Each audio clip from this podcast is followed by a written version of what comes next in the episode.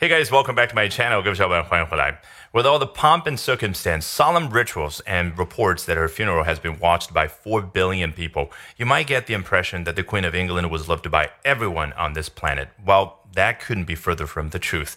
Today, we're going to hear a different voice, a different opinion that's echoed by hundreds of millions, if not billions, of people. 英女王的葬礼盛大而庄严，加上我们中国人呢又非常的善良，这几天你看到的视频报道，基本上传达出来的都是哀思赞美的情绪。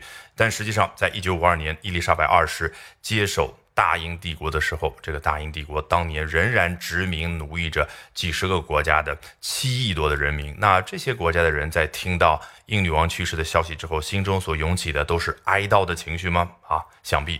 未必如此。我们今天呢，就来看一下这篇英文报道的节选，与此同时学到最为新鲜的英文表达。So here we go. The adulation of Queen Elizabeth II within settler colonies like Australia and Canada makes some sense.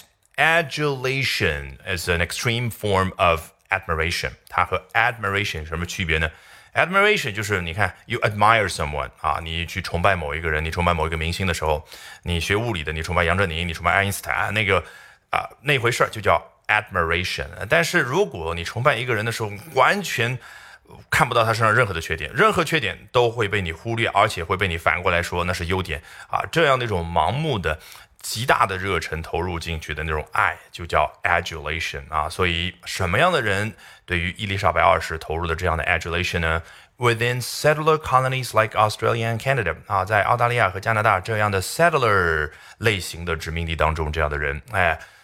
Makes sense 啊，makes some sense。这样的话还说得过去，就是这样的人啊，其实说的就是澳大利亚和加拿大当地的那些白人移民的后代。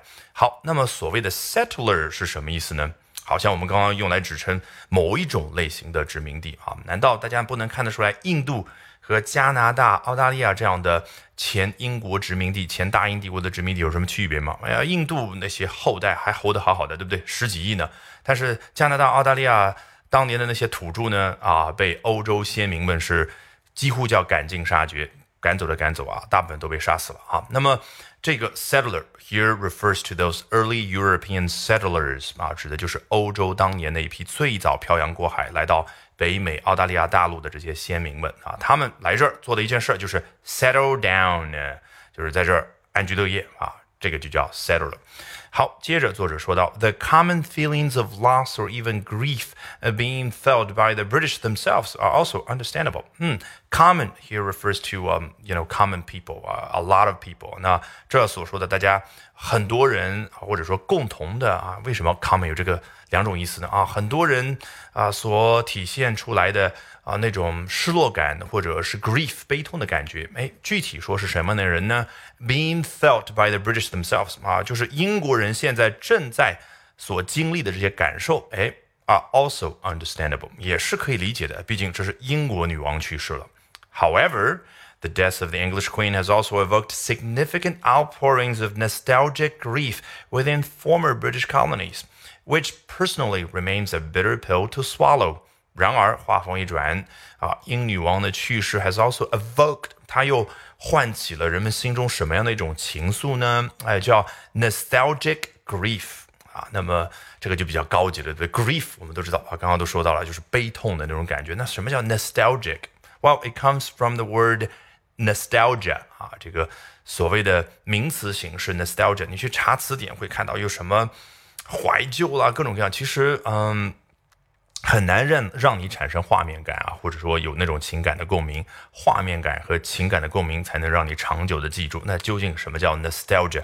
基本上，it has to do with the past，基本上都跟一个人去回忆过去的时候，心中所产生的那个 pain，那个痛啊，那种痛呢，不是说我掐你一下，我在你这划一刀啊，那个痛不是的，是心里面那种隐隐作痛的感觉。举个简单的例子，你回忆童年的时候，特别是。